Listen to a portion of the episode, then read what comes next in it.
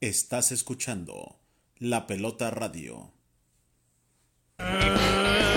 Guillermo Merino, un hombre para recordar, un hombre honesto, un luchador social. La gente siempre lo apoya cuando se sube a luchar. Su historia se escribe en el ring con triunfos y derrotas, luchador de mil batallas, que a la gente se supo ganar. Su lucha siempre perfecta, muy cano a la gente cautiva. Con llaves, patadas y vuelos, la afición está fascinada. En las gradas la gente lo aclama. Queridos amigos, muy buenas noches. Otra emisión más de Arras de Lona Comunicano por la pelota MX.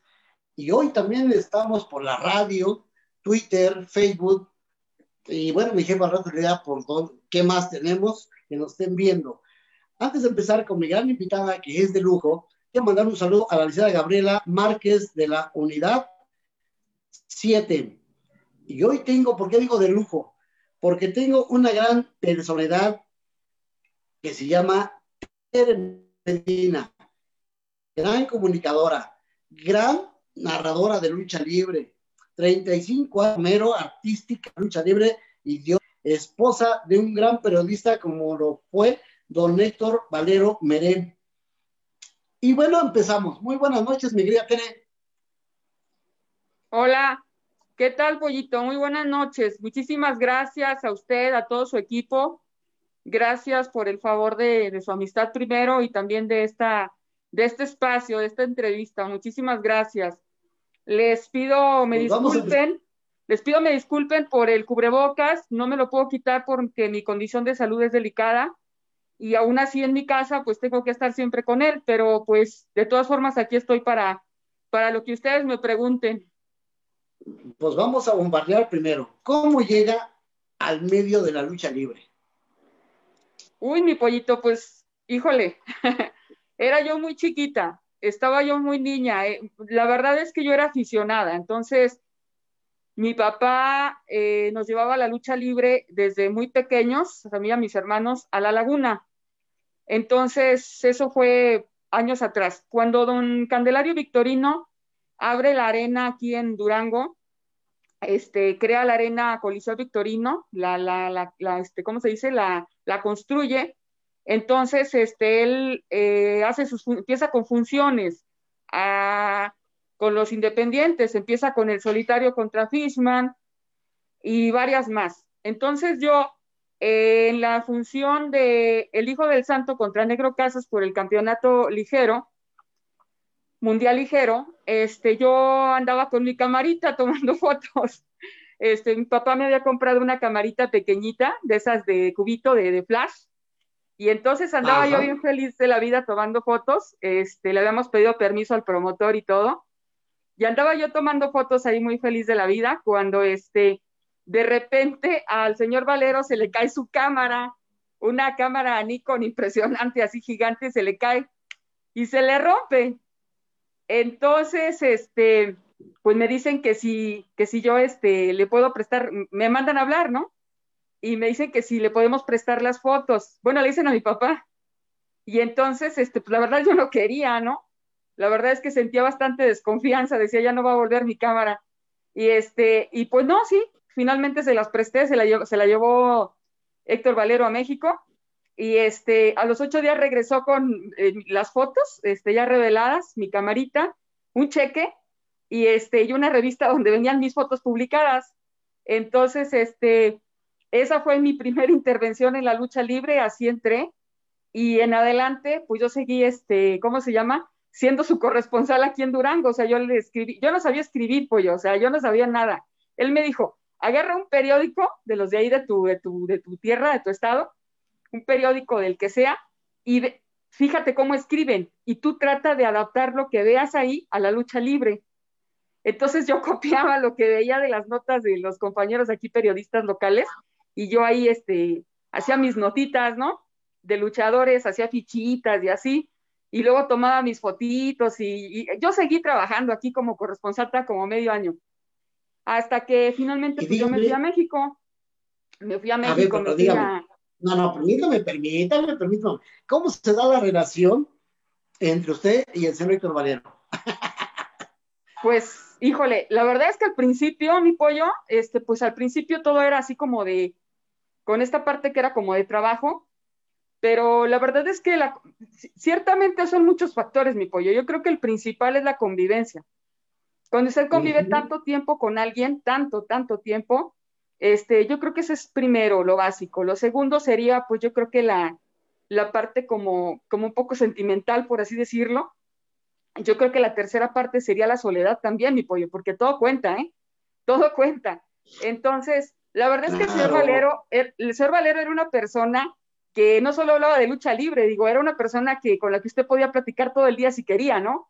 Lo mismo le hablaba de arreglar un coche y le hablaba de, no sé, de, ser coach de fútbol americano, hasta le hablaba de comida de muchos lugares, de, de, pues de muchos lugares a donde él había viajado. Entonces era una persona muy interesante, uno nunca se aburría, ¿no? Entonces yo creo que todo eso fue una combinación, mi pollo. Creo yo. No, fíjese, y dígame, ¿cuántos hijos tienen y qué edad tienen? Nosotros tuvimos dos hijos. Tuvimos un niño y una niña. Ahorita el niño pues ya tiene 31 años y la niña tiene 30 años ya son bastante grandes ellos, ya mi hija tiene un niño, entonces soy abuela de un nietecito de ocho años, pero este, él se llama Héctor Manuel Valero Medina y ella se llama Dalia Valero Medina.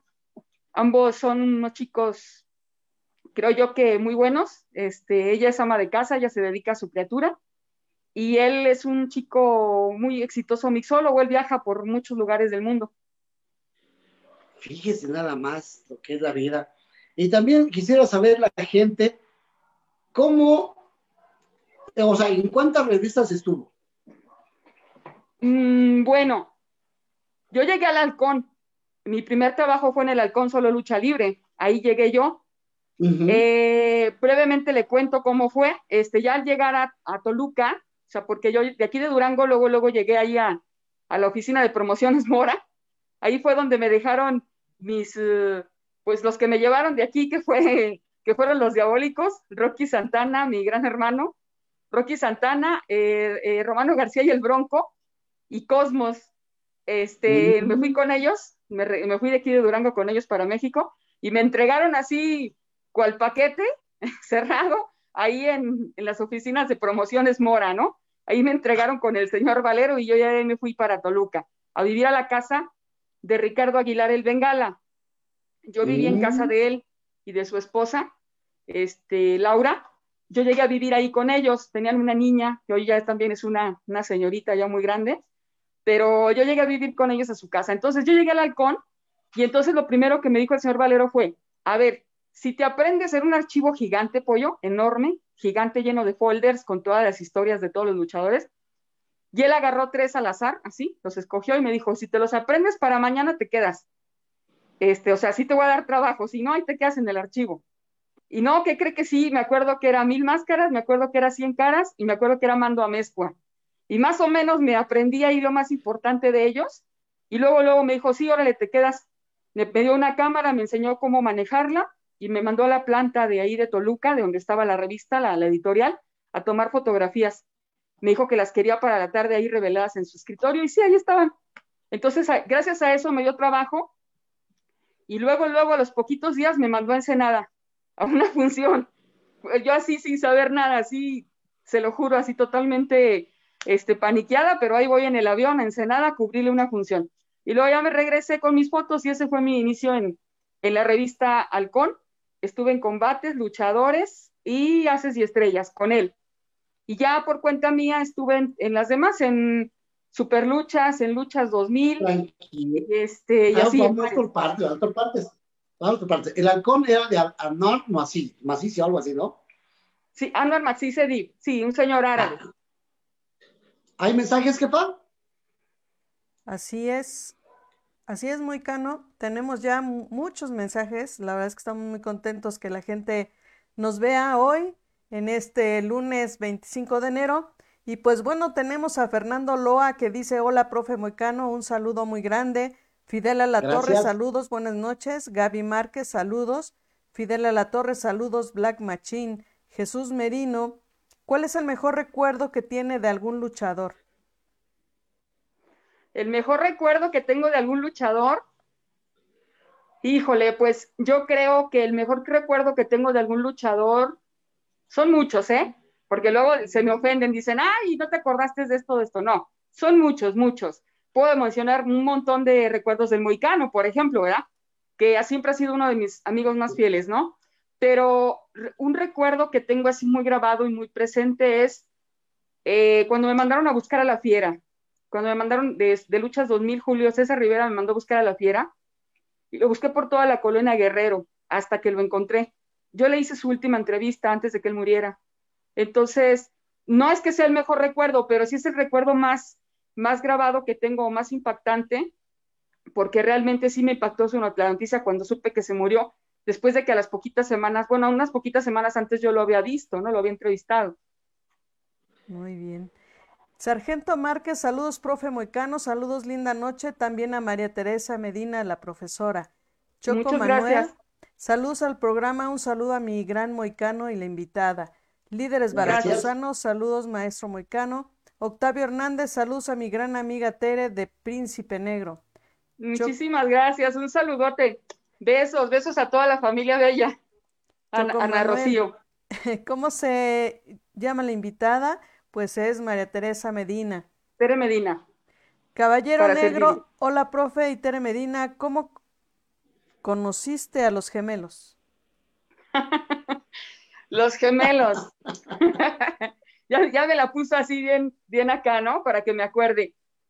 Híjole, los gemelillos eran muy chiquitos, eran unos jovencitos, este, que querían, pues, luchar. Bueno, ellos ya luchaban, ellos luchaban, entrenaban olímpica ahí en el gimnasio Coyoacán. Eran eran dos gemelos y uno más, que era el Andresito, eran tres, y ellos habían entrenado, me parece olímpica ahí en el Coyoacán, o no sé si en otro lugar, pero ellos llegaron a tomar clases eh, con una persona con la que yo estuve un tiempo casada, el Halcón Dorado, y llegaron a, entrenar ahí con él. Entonces, eh, Chema Ríos, Chema Ríos, el, el famosísimo Chema Ríos, papá del coralillo, este, les puso los incestos. Entonces, siempre, siempre que llegaban ahí, pues, o sea, pues haz de cuenta que los gemelitos eran así como que, es que eran chiquitos, eran, estaban morritos, además eran igualitos. Y entonces empezaron a entrenar y eran muy curiosos, ¿no? La verdad es que sí. Este, yo lo recuerdo así con mucho cariño porque la verdad es que llegaron a ser como mis hijos, ¿no? Los gemelillos. Entonces, algún tiempo por ahí anduvimos enojados y no nos hablamos, pero la verdad es que yo nunca los saqué de mi corazón, siempre han vivido ahí los dos aunque el otro sea medio enojón y renegón, pero sigue siendo mi hijo. Coralillo Cham dice saludos Moicano, un abrazo Tere, grandes recuerdos, te mando un abrazo. Eh, Claudio Celada. Casi, hermano, el Coralillo. saludos. Claudio Celada, tomémosle prueba Moicano, ¿qué es lo que le está pasando a la lucha que está cayendo a nivel mundial? Eh, ¿A mí? Ah, ok. a mí, bueno, yo, creo que, yo creo que no solo es la lucha, ¿no? Yo creo que son todos los sistemas a nivel del mundo, es decir, en todos los deportes se ve en crisis, no solo es la lucha libre, yo creo que es todo. La lucha libre, pues desgraciadamente, bajo mi, bajo mi, mi lupa, bajo mi percepción y mi concepto, creo que lo que ha pasado es que la nueva generación ha desdeñado el pasado y ha desdeñado la historia, y eso no se hace. O sea, eso de, ningún, de ninguna manera se puede si uno desecha la historia, desecha el pasado, está condenado a, o sea, no solo a repetir lo malo, sino a que vaya más, más a peor, vaya, ¿no? Entonces creo yo que se perdieron muchos valores, se perdió el respeto, se perdió el respeto a la jerarquía, que creo yo que más importante en la lucha libre. Si no se respeta la jerarquía, si no se respeta el conocimiento, el trabajo de un luchador, este, que ya tiene sus años, entonces se caen en muchas situaciones como las que hoy vemos, ¿no? no hay profesionalismo, no hay respeto, los chicos no se preparan, hay un montón de accidentes, digo, lo estamos viendo, ¿no? Sería muy largo, la verdad, de ahondar, ¿eh? No, no, es tan sencillo así nada más por encimita, porque son todos los ángulos. Hay que ver el ángulo del aficionado, el del luchador, el del promotor. Cada quien tiene su visión diferente, no es lo mismo. Entonces hay que ver todos los, los, eh, los ángulos y sobre eso comentarlo, pero llevaría mucho tiempo, pero a grandes rasgos es lo que yo puedo eh, expresar. Muy bien. Claudio Celada es de Argentina. ¿Mandé? Claudio Celada es de Argentina. Ah, ok. Ana Sagrac, saludos Moicano, es un deleite escuchar la plática de una gran conocedora del ambiente luchístico. Akeru Álvarez, ¿cuántos, carnalita. ¿cuántos años de Ana fotografía en la lucha libre? ¿Mande? ¿Cuántos años de fotografía, de fotógrafa en la lucha libre? Fue poquito, ¿eh? Fue poquito porque yo realmente me desarrollé más en la cuestión de la escritura y la comunicación. Pero vaya, a mí la foto me sigue encantando. Ya no puedo, la cuestión, este, eh, me mata la tecnología, se los confieso. Yo no soy buena para, para manejar nada de lo moderno, la verdad, yo con lo viejito. Entonces, este, mientras tuve mi camarita y pude seguir eh, mandando revelar y todo, pues yo seguí tomando fotos, pero por gusto. La realidad es que la lucha libre fue poco tiempo, fueron unos tres años, cuatro, no fue mucho, y yo todo el demás tiempo pues fue escribir, más bien fue escribir y este, aprender todo de lucha libre como se lo aprendí al maestro Valero, y este, y también este, ¿cómo se llama? Eh, la comunicación me dio por, me metieron ahí como el borras, me aventaron a narrar luchas, y de ahí para adelante me quedé. Muy bien. Y pues bueno, recuerden amigos que estamos también en La Pelota Radio. Estás escuchando La Pelota Radio. con el Moicano por La Pelota Radio. Así es, entonces pueden escuchar la, la repetición del programa a partir de mañana en su plataforma favorita, como puede ser Spotify, iTunes, Radio, eh, iTunes, Google Podcast y iHeartRadio. Entonces nos vemos ahí para que lo escuchen o si no entren a lapelota.com.mx diagonal radio y ahí lo pueden escuchar. Y por supuesto agradecer a Vector que eh, nos apoya con la parte de la imagen corporativa de la pelota y pues bueno, eh, también a ustedes los pueden apoyar en sus empresas o, o a ustedes como deportistas y puede ser con sus redes sociales o diseño gráfico digital, creación de marca o edición de fotografía. Es Vector, ellos los pueden encontrar en Facebook e Instagram como arroba lapelota.mx o a los teléfonos 55 62 86 39 47. Listo, Mecano. Qué bueno, bien, bien. Listo. Tere, otra pregunta.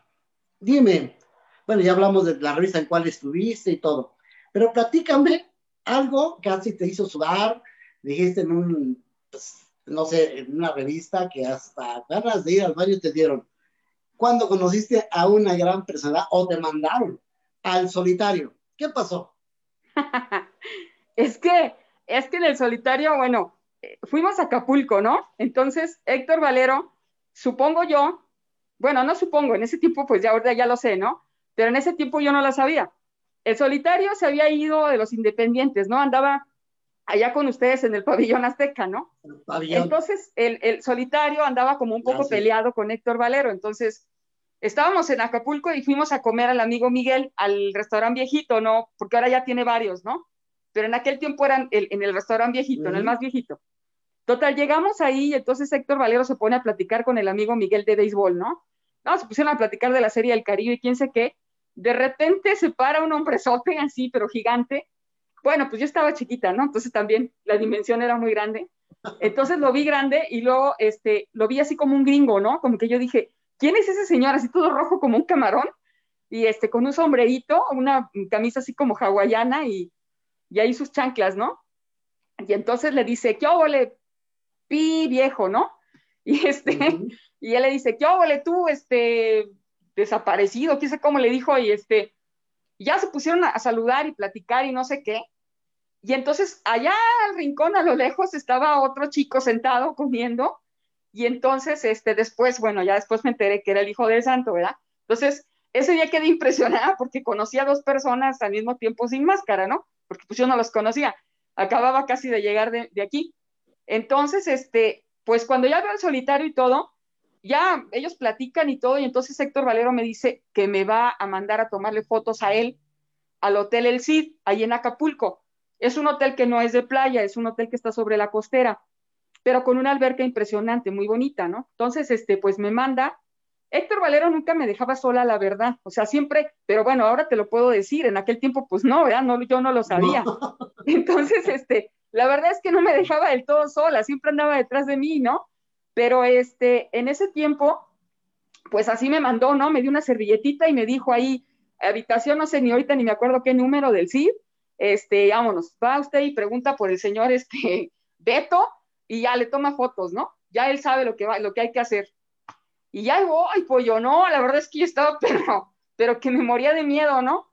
Este, también creo que estaban comiendo con nosotros o iban a comer Rocky Santana, preciso los diabólicos, alguno de ellos andaba ahí con nosotros, no me acuerdo quién.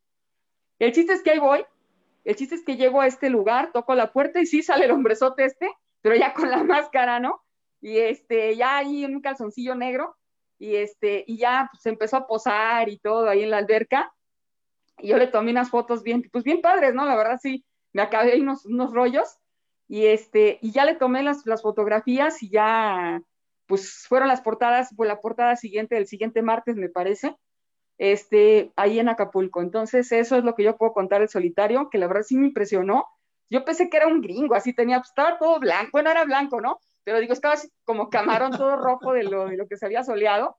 Y este, y sí me impresionó muchísimo, ¿no? La verdad es que no tenía ni idea que fuera él, pero doble impresión cuando supe que el que estaba en el rincón allá comiendo era el hijo del santo, o sea, muchísimo más impresionada que de ello.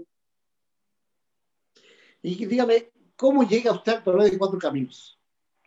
al toreo. Fue luego, luego que llegué de aquí, o sea, casi, casi, pues los domingos era de, de a fuerzas cubrir el toreo. Entonces, este, todos los domingos cubríamos el toreo, todavía me tocó mojar, pues, cuando se mojaba uno, cuando todavía no estaba techado, entonces todavía se, todavía se escurría uno ahí como pollo, no toda su ropa, teniendo que llevar ropita seca para cambiarse ahí en el carro, ¿no? Porque este, tomaba fotografías yo en ese tiempo. Así fue mi llegada al toreo. La verdad es que el toreo el toreo se cose aparte. Aunque no les guste, aunque no les agrade, aunque les disguste más bien, pero el toreo se cose aparte. El toreo era otra cosa, ¿no? Yo viví en el toreo experiencias muy, no sé, muy, este, vaya, que marcan a una persona en el sentido de, que, de cómo llega uno a admirar a la gente, ¿no? No solo a los luchadores, sino al público. Porque mire que había que ser fiel para ponerse las mojadas que se ponían y aguantar y pagar un boleto, y pagar un boleto caro, ¿verdad? Y todavía mojarse. Entonces, esa era afición. O sea, esa era afición, no, no jaladas, ¿no? Segundo, eh, los luchadores. Los luchadores tenían una, ¿qué le dijera yo? Una entrega, porque eso, yo creo que lo que, lo que digamos, identifica el toreo es la entrega de los luchadores. O sea, el, luchador daba el alma ahí que si se sangraba, que si se rompía la máscara, que si se rompía el traje, que se rompía el equipo, no importaba, se daban, se daban tanto al público y había un, amor grande entre el público y el luchador, es la verdad. El luchador respetaba ese público y lo quería y el, y el, y el aficionado idolatraba a esos luchadores. Entonces, en esa parte también me tocó ver eso, me tocó ver mariachis, flores, eh, para los luchadores, para el perro aguayo, que lo cargaran eh, al santo, este, me tocaron ver muchas cosas, ¿no? O sea, em, pues la gente, ¿no? Me tocó ver la, gente cuando lloró, cuando se fue llorando, de cuando perdió Canek frente al vampiro canadiense el campeonato. Creo que los ídolos no, los ídolos son, son inmortales, no se deben morir. los ídolos no deben de perder nunca, mi pollo, porque el día que eso pasa, la gente se, se le rompe el corazón, es la verdad. Son como, como monitos, como superhéroes, ¿no? La verdad. ¿Qué sintió usted Sí. Sí, lo escucho. Tiene razón. Sí, me escucha ella, ¿verdad? Sí, sí, lo escucho. Ok, dígame, ¿qué sintió ver esos monstruos que nos visitaron, como un André Gigante, como un, Falo Allen, un Reutez, un Latino Inoki, unos Samuanos, una Coquina, toda esa gente que usted, pues, les hizo entrevistas y los llevaba luego que a, pues, a Toluca, Cuernavaca. ¿Qué sintió ver todos ellos y convivir con ellos? sobre todo la convivencia ya al último, en la última parte de los noventas para acá, O sea, ya con la parte que eran los Canam Express, Pegasus Kid, que era Chris Benoit, este Tigre Canadiense, con los samoanos, la Coquina, todos ellos, de ahí para acá sí me tocó convivir más con ellos por la camioneta porque nos íbamos a Toluca y nos íbamos a, a Celaya y nos íbamos a un montón de lados con lo de la gira de Perla de la Reina y cosas así. Me tocó convivir muchísimo con ellos. Eh, aprendí mucho, mi pollo. Aprende uno muchas cosas de otros lugares del mundo, de, cómo se piensa la lucha libre. La lucha libre, el luchador tiene que ser altamente inteligente.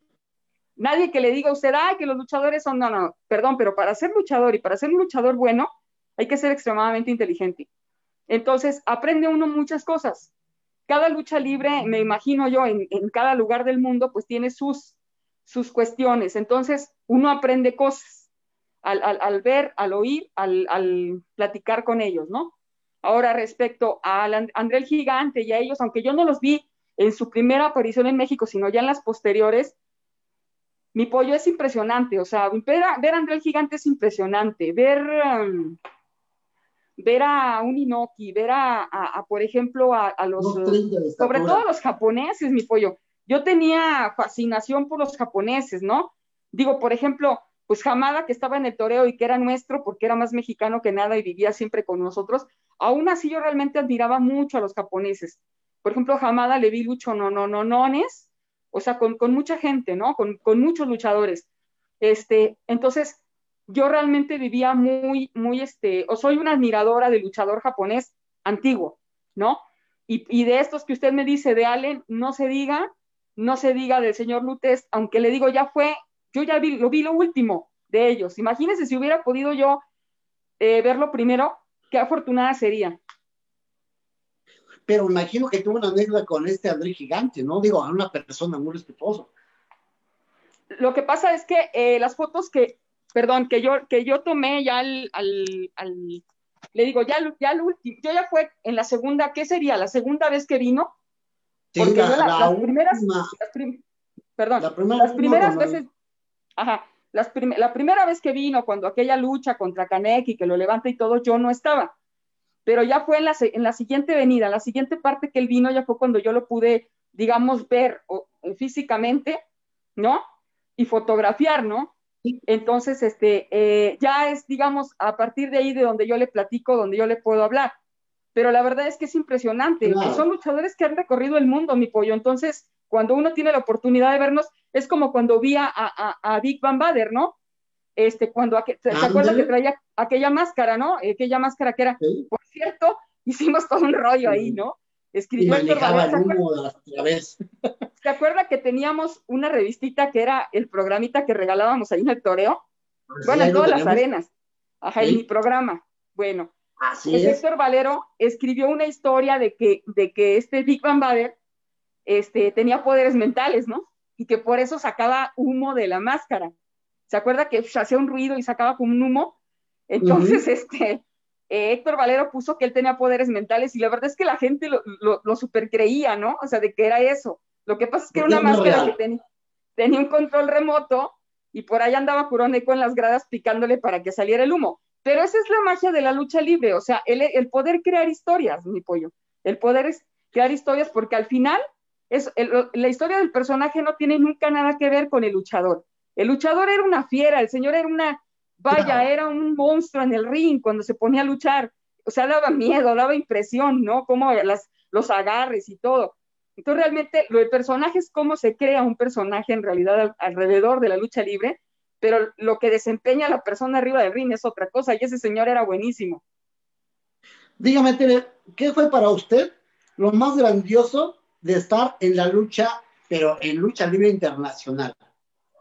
Eso, mi pollo, ver, ver, ver una transición de promociones Mora, de, de, que salen de allá de artículo 123 y se van acá a Ciencias número 40, Colonia Escandón, eh, y entonces ver aquella transformación, porque allá en Promociones Mora ciertamente todo era muy, muy guardado, muy restringido, ¿no? No se tenía, o yo no tenía tanto acceso.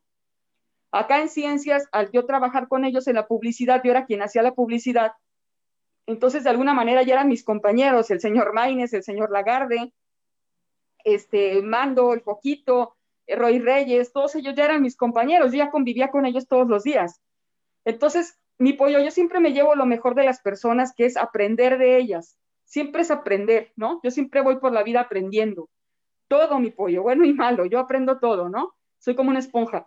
Entonces, convivir con el señor Lagarde, platicar tanto con él, aprender tanto de él, aprender un poquito del señor Maines, de, la, de incluso la, la señora Esperanza Flores, este, yo aprendía de todos, ¿no? Y la verdad es que convivir con ellos ahí en lucha libre internacional, pues ya fue diferente, ¿no? Para mí, yo ya tenía más acceso en el toreo a, a vestidores, siempre lo tuve porque Héctor Valero me, pues siempre me llevaba, yo era la única persona que entraba hasta arriba, ¿no? O que le permitían el acceso de entrar hasta arriba para fotografiar, ¿no? A luchadores.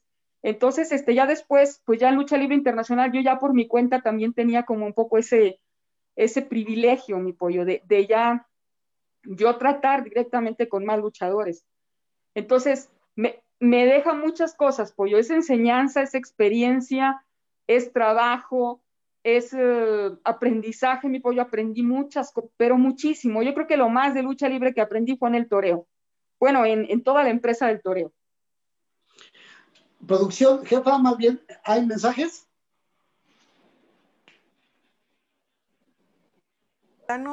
Y pues bueno, eh, tenemos aquí a Tony Galgo que dice, hola, buenas noches, mi moicano. Una mala noticia. Mi profesor esta mañana falleció, mi hermano Manimal. A ver si eh, lo mencionas, por favor. ¿Animal o, ma o Marimán? Manimal dice. Bueno, ahorita en un momento más decimos algo de él. ¿Cómo no? Ok, Domínguez Roy, saludos al primo moicano. Lidia García, Gracias. ¿qué opina de las luchas extremas? Pues bueno, no. Mire, me dijo, nada más. antes de, antes de empezar esta entrevista, como ya me conoce mi querido pollito, ya me super conoce, entonces este, mi pollito me advirtió, más. mi pollito me advirtió que no me extendiera mucho sobre la lucha libre porque ese era tema para otra entrevista futura. Entonces, entonces, este, me dijo el pollo, por favor, lo menos que, o sea, que sea, ¿no?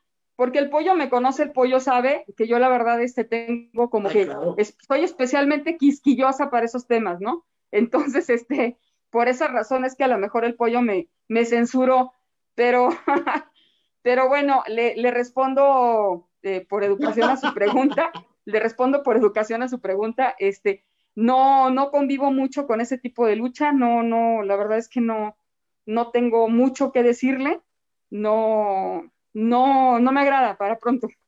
Muy bien. Sergio Ruiz, saludos moicanos, siempre tan atento y buen compañero.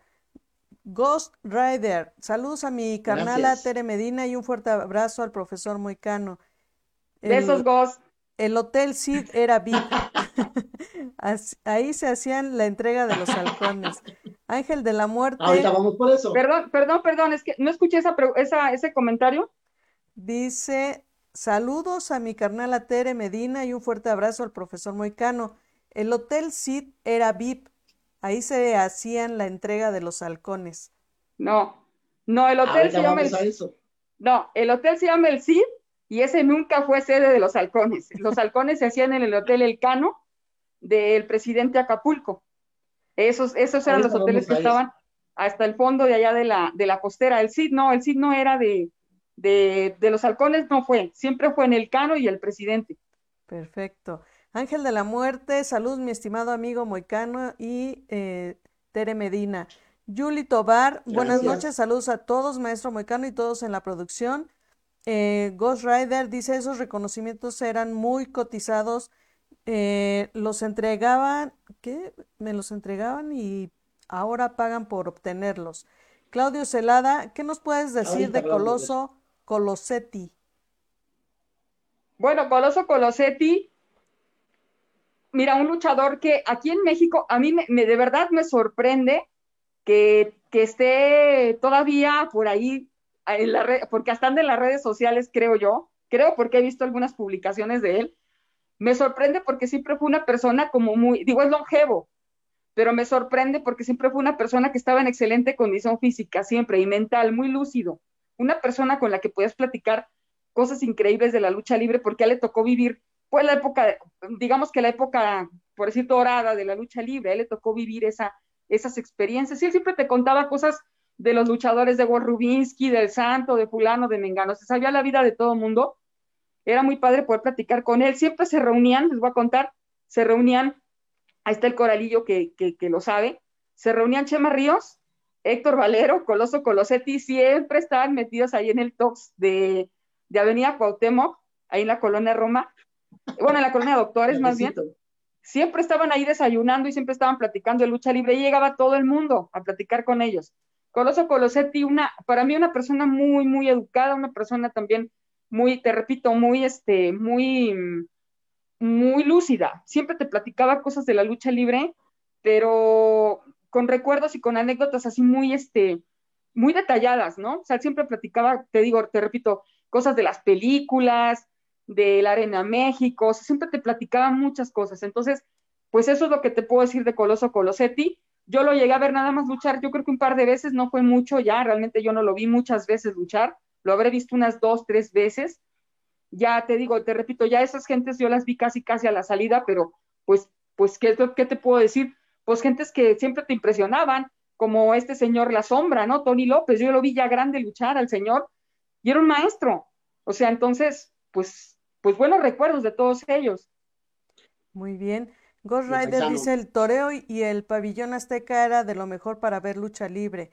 Edgar Colombiana, saludos mi señor, bendiciones para todos, la gran época de oro en el gran coloso del toreo de cuatro caminos.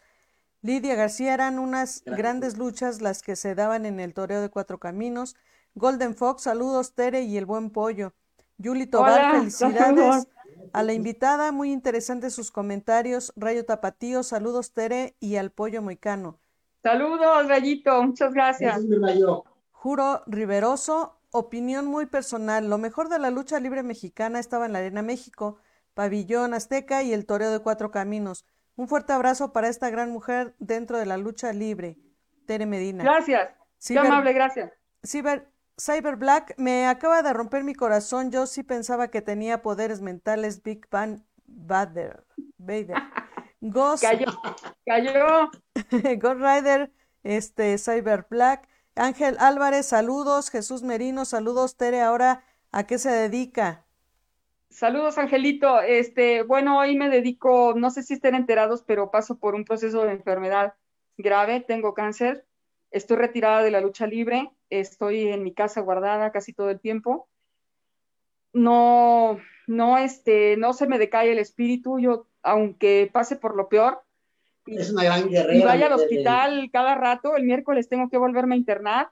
Eh, así como me ven ustedes ahorita muy bien, pues no, no estoy bien este, el miércoles regresamos al tratamiento, pero este, yo no me rindo, ¿eh? Yo creo que eh, nada se dice hasta que el señor de arriba, hasta que él dice la última palabra, hasta entonces. Esto es, como el béisbol, esto no se acaba hasta que se acaba. Exactamente, así es, mucha fortaleza. Ángel Álvarez, presente, queridos profesores, Caballo Negro, ¿qué sentiste cuando los gemelos debutaron en, en ESMA LML? Eh, bueno, es que... Esma. Es que, ¿qué te digo? en ESMA tiene como una... Mm, ¿Cómo, te, ¿Cómo decirte? Yo llego en ESMA porque Marcos Medina me, me, es Marcos Medina, siempre nos dijimos primos, este, siempre toda la vida. No, no, somos nada, pero siempre nos decíamos así. Marcos tuvo a bien él invitarme a mí él fue quien me invitó a Nesma, yo realmente ni siquiera estaba contemplada en el proyecto, él fue quien me ingresó a, Nesma, a la Liga de los Mejores Luchadores, y yo empecé a, este, a, trabajar con ellos narrando ya como la dama del antifaz. Entonces empezamos a narrar luchas para MBS Multivisión. Y entonces, este, en ESMA tuvo como que una parte en la que íbamos al Salón 21 y todo esto, y ahí narrábamos. Y entonces ya la parte donde luchaban los muchachos por fuera, seguía siendo en ESMA sea, porque en ESMA es lo mismo que en todas las empresas, ¿no? Tienes las empresas donde sales, eh, digamos, las funciones que se graban, que son grabadas para tele, y tienes funciones también por fuera, ¿no? Entonces, yo qué te digo que, sentí que los muchachos, yo siempre me trataba yo de que los chicos fueran a donde yo fuera, no solo los gemelos, el Draco, el Star Moon, el Super Tree, todos esos chicos se hicieron con el halcón dorado en, el gimnasio entrenando con ellos. Y yo de alguna manera, este, yo, ahí, este, ¿cómo se llama? Yo los, yo, yo trataba de llevarlos a donde podía, desde arenitas chiquitas hasta arenas grandes, donde yo podía llevarlos, repito, eran como mi rebaño, como mis hijos, ¿no? Vámonos, cargaba con todos mis chivitos. Entonces, pues, ¿qué sentí? Pues sentí, yo siempre he sentido bien de llevarlos a donde he podido. Muy bien, muy bien. Arimán Luchador, saludos y felicitaciones, muy interesante la plática. Ángel Álvarez, Tere, ¿qué nos puedes decir de Tere Medina? Guau, pues qué pregunta. no lo sé. Una gran mujer. Tere Medina es una persona que no se deja abatir por nada. Es una persona que hoy llora y hoy se cae y hoy se derrumba y mañana se levanta. Porque eso me enseñó Héctor Valero y eso me enseñó la vida. La vida me ha enseñado a ser así, siempre fuerte, siempre, siempre fuerte. Eh, intento ser lo más clara y lo más transparente posible y a veces lo más congruente con, con lo que digo y lo que pienso y lo que hago. No siempre lo logro, pero lo intento. Por lo menos en mí encuentras a alguien sincero, no, no alguien de pose. Yo siempre soy sincera, ¿no? En todo, en toda esa parte. Este, soy malhumorada a veces. Eh, no sé, hoy con la enfermedad he aprendido de la paciencia porque era muy impaciente. Eh, recojo gatos eh, desamparados que me encuentro en la calle, luego los pongo en adopción. Amo los gatos. Y bueno, no sé qué más decirles, pues he tratado de vivir la vida como he podido, es la verdad. Muy bien, muy bien. Ghost Rider, por ahí en ese tox vivía el Chema. Antonio Aguilera, saludos desde California. Arturo Israel, Moicano se te extraña en Veracruz. Jorge González, saludos, a Tere y un recuerdo a mi maestro Héctor Valero, quien me dio oportunidad de escribir en Estelar de Lucha Libre con la columna Entre Caída y Caída, y desde luego el maestro Moicano. Claudio Celada. Ay, saludos. Y ahora hay maestros nuevos eh, dice José Alfredo Vidales, buenas noches, Alfredo, qué, buenas, qué buenos recuerdos tienen. Rayo Tapatío, échele con todo, Tere, tú vas a vencerlo todo para adelante. Primero Dios. Así sea. José Luis Baez, un gusto ver a Tere, una enciclopedia de la lucha libre. Saludos al Moicano desde Pachuca. Saludos, amigo. Listo, Moicano. Gracias. Nuestro patrocinador, jefa. Claro que sí, y pues bueno, tenemos como, como cada semana a nuestros amigos de Vector que los pueden apoyar en sus, en sus empresas o en su, en su imagen corporativa, en su imagen de deportistas, en las redes sociales, diseño gráfico digital, creación de marca o edición de fotografía, marketing deportivo. Con Vector ellos los pueden encontrar en Facebook e Instagram en arroba vector.lpmx o a los teléfonos 55 62 86 39 47.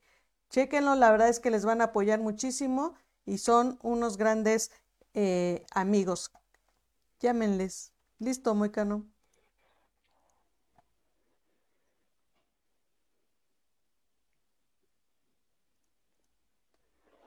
Moicano creo que ya se, Creo que ya se... ¿Ya nos escucha, Moicano? Sí, sí, estamos aquí. Ok. Listo. Dime, dime, dime, ¿cómo nace? Bueno, ¿cómo llegas? Porque ya estaba la noche de los halcones, pero cuando tú hiciste esas tres últimas, son de lujo. Iba gente que no le gustaba el traje y tú, el señor Valero, hicieron que fueran de traje en Acapulco. Cuéntanos algo de eso. Bueno, les cuento, la Noche de los Halcones era la entrega de premios por excelencia de la revista El Halcón.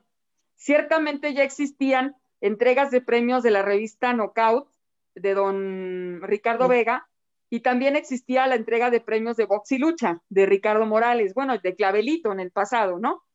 Bueno, pero Héctor Valero tenía la Noche de, de los Halcones que era por la revista El Halcón yo, yo, la, yo la historia de, la, de la Noche de los Halcones empieza en el 72, 73, cuando nace la revista, y Valero me contaba que la primer fiesta invitó luchadores e invitó boxeadores. Entonces fue una muy mala combinación. También llevaron a los Tigres del Norte cuando apenas empezaban, yo creo que su carrera, no sé, pero él me contaba que nunca volvió a hacer esa combinación de llevar un grupo famoso ni de llevar a dos elencos, en este caso luchadores y boxeadores, combinarlos con el alcohol, porque se terminaron dando de catorrazos, eh, la gente peló más al grupo que a la fiesta, entonces aquella fiesta, fiesta primera fue un fracaso. Entonces, a partir de ahí, dijo el maestro Valero, no me vuelve a pasar. Siguió haciendo sus entregas de premios hasta que llega los booms de la Noche de los Halcones realmente, y hay que decirlo con todas sus letras, fue cuando coronó a su hija Marta Valero, primero como reina de los halcones, porque había una reina de la fiesta y había una reina nacional. La reina nacional de la lucha libre la reconocía el Sindicato Nacional de Luchadores. Les daba una carta donde la reconocía como la reina nacional porque tenía que ser familiar directa de luchadores. En este caso, Marta Valero entra eh, primero como reina de los halcones, esas fiestas fueron allá en Acapulco, y entonces este, al siguiente año es coronada como reina nacional de la lucha libre. Entonces Marta se convierte en el boom. ¿Por qué razón? Porque su papá tenía las revistas, entonces era como todo un círculo, ¿no? Ella iba a las arenas, visitaba toda la provincia, las revistas, tomaban esas fotografías, las reproducían y entonces era un retroalimentar, ¿no? Entonces la noche de los halcones era un boom. Había muchísima gente que quería entrar, que quería un boleto para ir, eh, pero lo más importante, la, parte esencial y medular de la fiesta era que se premiaba a los luchadores conforme a lo que el público quería.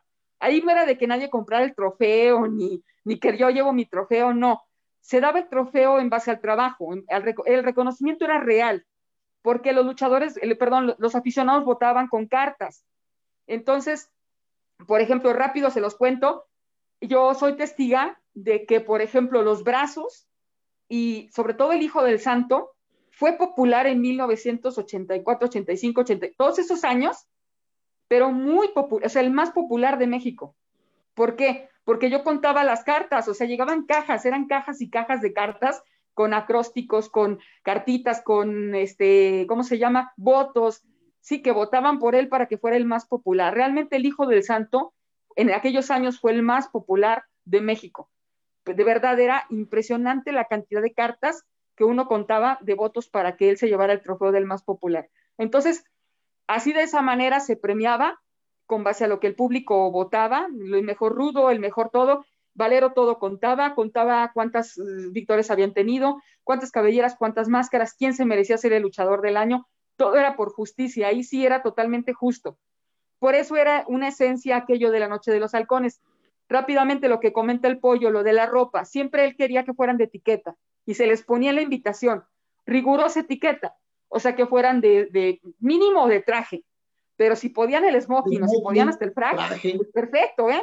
Y aparte, si las mujeres con el vestido largo, les cuento de Lola González, que alguna vez yo la vi llegar con un vestido impresionante a Acapulco con Fishman, a la señora del perro aguayo, ¿no? Con aquel kimono, este, o sea, olvídense, aquella, aquí era elegante, ¿no? Era elegantísimo. Fuera en Acapulco o fuera en Santa Cecilia, como fueron las últimas, aquí en Plaza Santa Cecilia, ahí en, este, en Garibaldi. Entonces, esto por ayuda de, del tío Jesús Brito, Olivero, del doctor Oborman, que era quien era el encargado de ahí de Santa Cecilia. Y gracias a esa amistad que había entre Valero y él fue que se, tuvo esa fiesta. Tere, también tuvo, como reina, no sé si en el 84 o así, una hermana de los brazos, ¿verdad?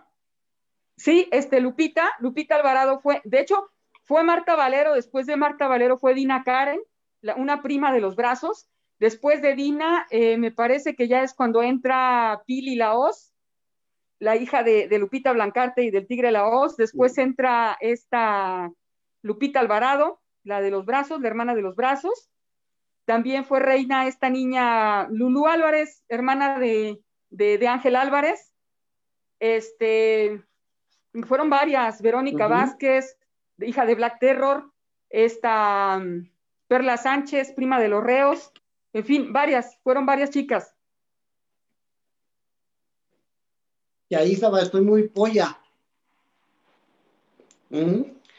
Con un traje muy bonito, enseñando, estaba muy polla ahí usted enseñando ah, pierna y todo.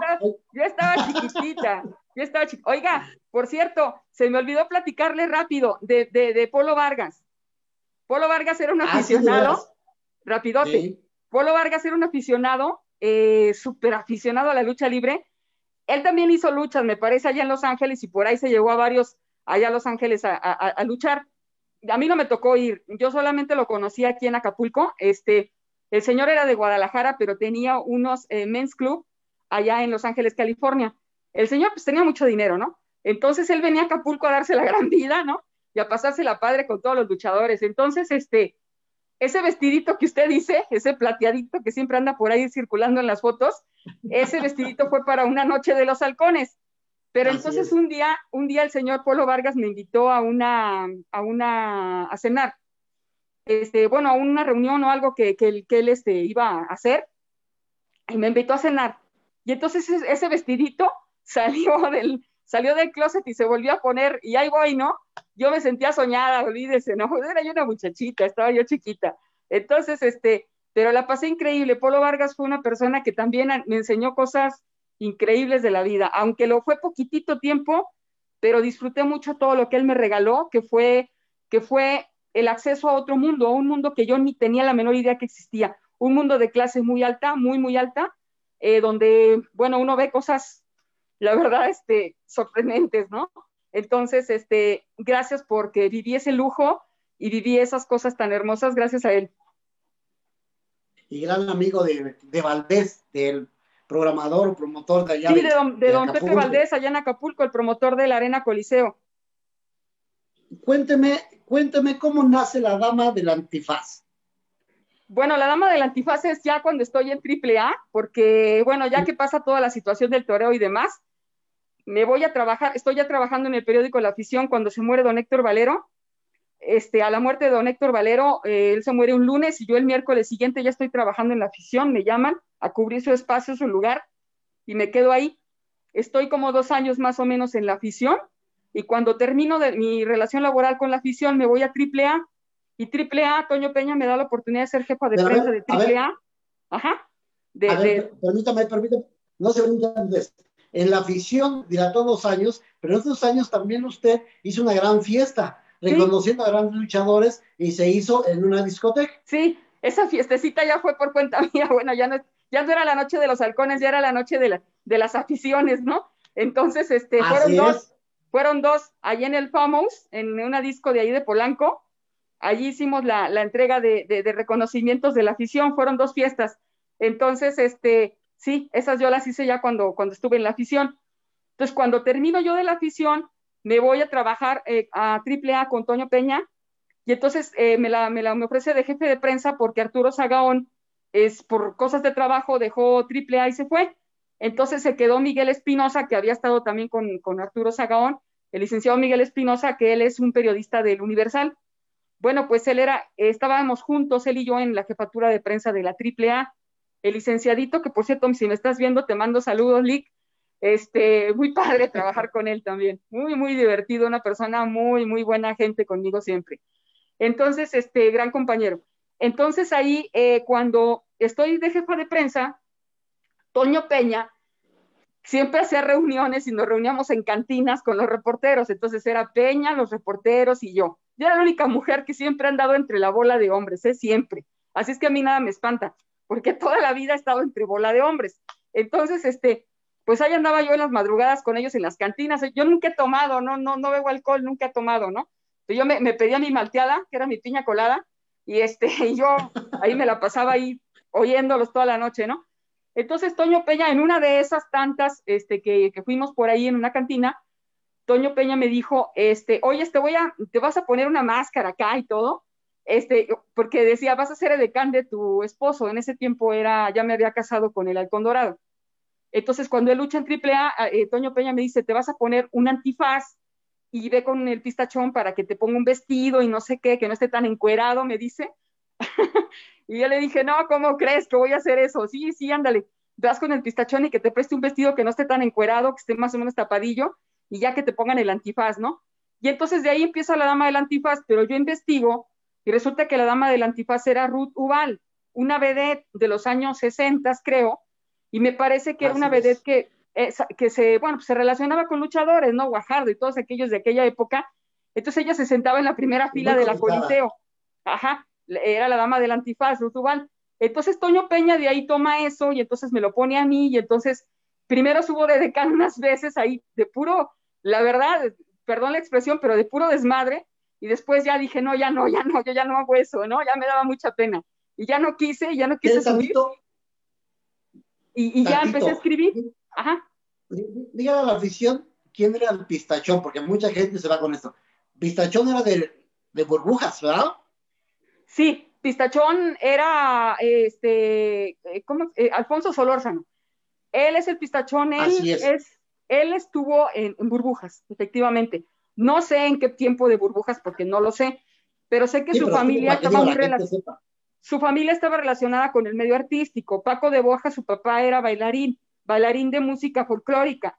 Este, entonces, Mimi y su madrastra también bailaban en aquello de México, Magia y Encuentro, de Siempre en Domingo y todo esto de Raúl Velasco. Entonces, creo, creo entender que el pistachón tenía mucha relación con la cosa de la artisteada. Entonces, por eso el pista, cuando entra con Toño Peña, él se vuelve la persona que era la creativa, la que creaba las edecanes, el vestuario de las edecanes, todo lo que tenía que ver con las edecanes lo manejaba Pistachón.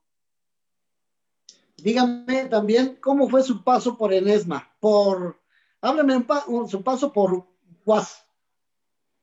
Por Guas. En Guas yo fui eh, una persona que hice, este, eh, ¿cómo se dice? Relaciones públicas. Mi trabajo nada más consistía en cuestiones de relaciones públicas, nada más. No, eh, yo no hacía otra cosa. Mucha gente siempre me, dice a mí, ¿no? Cosas.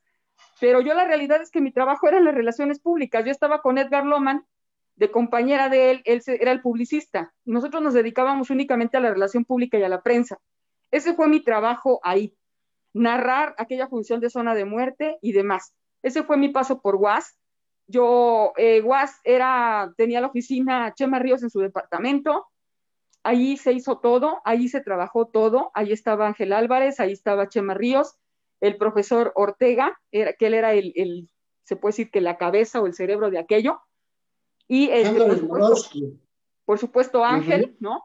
Este, mm, Becerril, Burak, en fin, todos los que conformaron aquella situación de Guas, eh, mi trabajo, ¿qué, le digo? Que fue mi paso por ahí, pues fue hacer aquella eh, rueda de prensa donde juntamos a muchos medios en el Salón 21, hacer todo aquello que no funcionó, eh, lo que fue en el Palacio de los Deportes.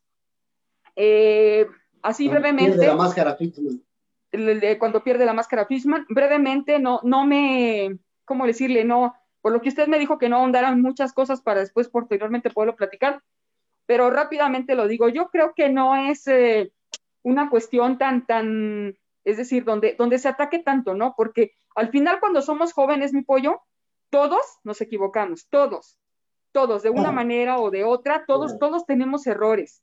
¿Por qué? Pues porque nuestra propia juventud nos, nos empuja a hacer cosas que a veces de repente no lo pensamos y no lo meditamos. En este caso, la culpa no es totalmente de Ángel Álvarez, siempre se la han echado y la verdad es que no. La verdad es que detrás había muchas cuestiones que, por ejemplo, tan fácil, ¿no? Había una promesa de parte de Televisión Azteca que nunca se llevó a cabo. ¿Por qué razón? Bueno, pues eso ya, eso son otras situaciones que no, ni siquiera viene al caso mencionar, ¿no?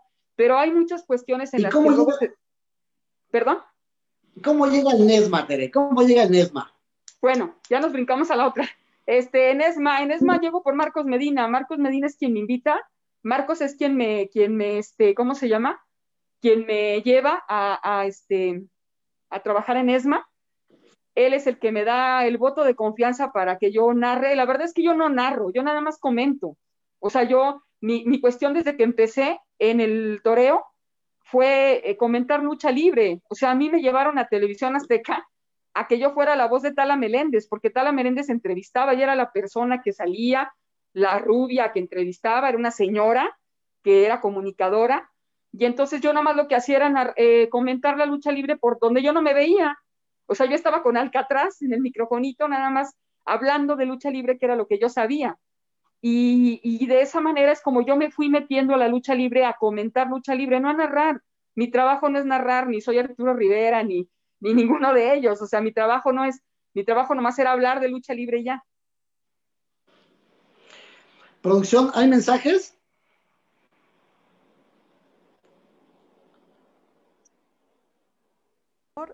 Y pues bueno, sí hay muchísimos mensajes. Apolo de Plata, buenas noches, saludos Teresita. Spy Dragon, saludos Moicano, bendiciones. Apolo de Plata, bonito programa, saludos mi pollo. Claudio Celada, invitada, invítala de nuevo, Moicano. Golden Fox. Claro que sí. Mucha memoria histórica de la lucha libre dentro de esta gran mujer. Dios te dé mucha vida. Ángel Álvarez. A mi hermana le tocó la coronación en Garibaldi, ¿recuerdas? ¿Quién era? Ángel Álvarez. Ah, sí, es hermano de Lulú, exactamente. Ajá. Javier Aguilar, saludos cordiales, mi hermano, excelente entrevista. Leonor Salazar, saludos cordiales a todos, muy buena entrevista desde Coapiaxtla, Tlaxcala. Ángel Álvarez, qué memoria, mi Tere, no como otros que tienen teflón en la cabeza. Israel Águilas de la América, buenas noches, saludos para todos. Juan Sánchez, hola, buenas noches, Tere, saludos desde su discípulo Moicano Orquito, saludos desde Virginia Beach. Adán Ter, saludos Tere. Sergio Guzmán, buenas noches, un gusto verlos y saludarlos. Eh, a ambos. Hola, Sergio. Listo. Bueno, pues, mi Tere, pues espero me des otra, otra oportunidad para otra entrevista porque nos falta más. Contigo yo creo que hasta tres programas. Cuando usted me diga, mi pollo. Anécdotas y todo. De verdad, mira, el tiempo se va, se va rápido y nos falta mucho. Pero la última pregunta de rigor. Dime, ¿qué te dejó el señor, aparte de tus hijos, Héctor Valero? Yo creo que su herencia más grande, mi pollo, es, es la lucha libre, el, saber, el, que me haya enseñado de la A a la Z la lucha libre. Él me la enseñó en un ring de muñequitos, en un ring de, en un cuadrito, esos de, de un ringcito de madera, con muñequitos, con monitos luchadores. Él así me enseñó la lucha libre así me enseñó todo lo que hay que saber de lucha libre, todo, todo, todo, todo, todo. Desde el que está fuera del ring viendo, el que la está practicando, el que está referiando, el, el, que, está, el que está promoviendo aquella función, todo, el periodista, el crítico, todo. Él me enseñó todo lo que hay que saber de lucha libre. Eso es lo que más le agradezco, que él me haya enseñado tanto en ese sentido el que me haya enseñado, el que me haya formado un carácter, porque también a veces es necesario tener un carácter para salir adelante en la vida. Creo que eso es lo que, lo que más me, le tengo que agradecer a don Héctor, donde quiera que esté. Y dime también, ¿qué le puedes decir a esos periodistas, a esos luchadores y lo que está pasando en la actualidad? Híjole, mi pollo. De salud, esto, ¿eh? es, esto es esto es bien fácil, mi pollo. Si yo quiero ser doctor, no voy a poder ser doctor, ¿verdad? Digo, es tan fácil, no voy a poder ser doctor porque no conozco, porque no he estudiado, porque no me he preparado. Entonces, no te puedes subir a un ring nada más porque te sepas echar una maroma. No te puedes subir a un ring nada más porque te avientes de la azotea de tu casa, porque te van a cachar tres o cuatro abajo. Eso no es lucha libre. Para ser lucha libre y para ser luchador, usted lo sabe, hay que prepararse. Yo me sorprendía los, de los japoneses cuántas sentadillas hacían en aquellos tiempos, ¿verdad? No sé, 300, 500, 1000, ¿no? Porque tenía que tener buenas piernas. Un luchador, si no tiene buenas piernas, si no tiene cuello y si no tiene condición física, no sirve para nada, que usted lo sabe. Entonces, ¿qué tienen que hacer? Dejar de tratar eh, la lucha libre como si fuera dejar de decir en principio que es clásica. No hay lucha clásica, señores, hay lucha libre. Si no se preparan es su problema. Si no saben luchar es su problema. Pero la lucha libre es una, una, única. Ajá. Nada de que lucha clásica, lucha no, esos, esos estilos es de gente que no se prepara, que no va al gimnasio, que no le invierte. A la lucha libre también hay que invertirle.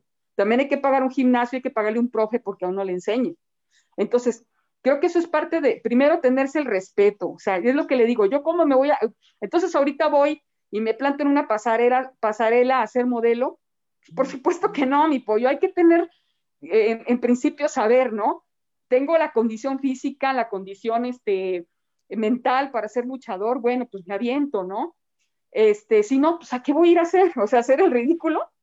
De ahí estamos mal, mi pollo. Creo que eso sería en principio lo primero. Lo primero, eso sería lo primero. Ahora, tocante rápido, ya para acabar, a los, a los periodistas, yo lo único que les digo es lean, lean historia, o sea, no, no porque tomes bonitas fotos o no porque tengas un sitio en internet y tengas muchos seguidores, porque lo de hoy es eso, son las redes sociales, ¿no? Lo de hoy es popularidad. Yo no tengo redes sociales, mi pollo, no, porque siempre digo lo que yo quiero. O sea, a mí no me, yo no soy, no quiero aplausos, ni quiero reconocimientos, ni quiero tener miles de seguidores nada más por, estar diciendo o dándole el avión a las cosas. No, yo digo lo que es. Si no les gusta, lo siento. O sea, al final, de todos modos, no tengo redes, no necesito like, ni seguidores, ni aplausos. Por eso yo digo lo que yo quiero. Por eso soy libre, mi pollo.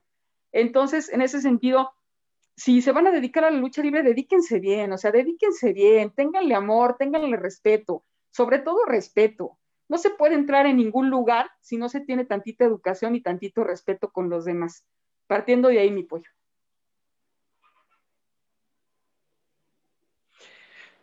Una gran guerrera es usted, la admiro, siempre la he admirado, le quedo mucho, usted muy bien sabe. La respeto mucho, la admiro mucho. Sabe el cariño que le profeso siempre, ¿sí? No soy barbero, como muchos dirán. Usted sabe, me conoce bien.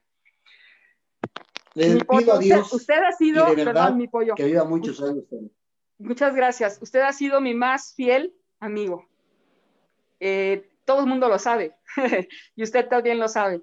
Eh, son de esas amistades que se llevan en el alma para siempre. Muchas gracias, mi pollo. Y. Dijimos una vez, espero yo irme primero para que usted llore y no llorar por usted. ¿No cree? Una gran guerrera, un gran ejemplo de esto que está usted echándole ganas. No se rinda, quiero verla igual. Ese ánimo adelante.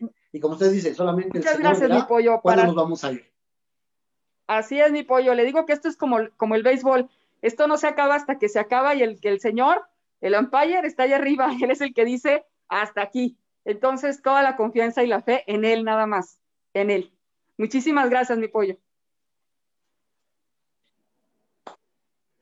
Al contrario, señores que nos escuchan por la radio, pues con hoy tuve el honor, el privilegio de estar con la gran periodista, conductora, mucho de, de lucha libre, la señora Tere Medina.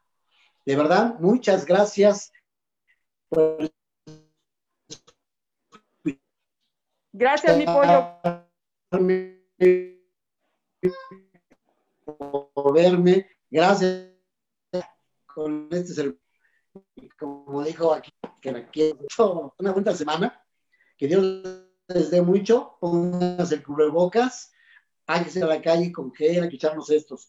Y de verdad, hay que hacer una oración mundial, mundial, pero no más decirlo en redes sociales, sino hacerlo para que esto acabe. Porque el principal también somos nosotros mismos los responsables de que esta pandemia no termine. Tal vez estoy mal, lo que estoy diciendo, pero hay que cuidarnos mutuamente. Esto nos está enseñado también a valorarnos nosotros mismos en todos los aspectos. Aquí no va la economía. Si estás pobre, estás feo, estás... No, aquí va parejo. Les digo a todas las mujeres unos besos y a todos los hombres unos grandes abrazos. Gracias, me pasé 10 minutos, ni modo hay que pagarlos, pero esta entrevista que tuve con mi gran amiga Tele Medina y espero otra entrevista más, más adelante. Claro que sí, mi pollo, cuando Gracias, usted guste. que pasen Muchas gracias. Una que bonita noche. Su amigo el Moicano se despide. Claro que sí. Estás escuchando La Pelota Radio. Guillermo Merino, un hombre para recordar, un hombre honesto, un luchador social. La gente siempre lo apoya cuando se sube a luchar. Su historia se escribe en el ring con triunfos y derrotas, luchador de mil batallas, que a la gente se supo ganar. Su lucha siempre perfecta, muy cano a la gente cautiva. Con llaves, patadas y vuelos, la afición está fascinada.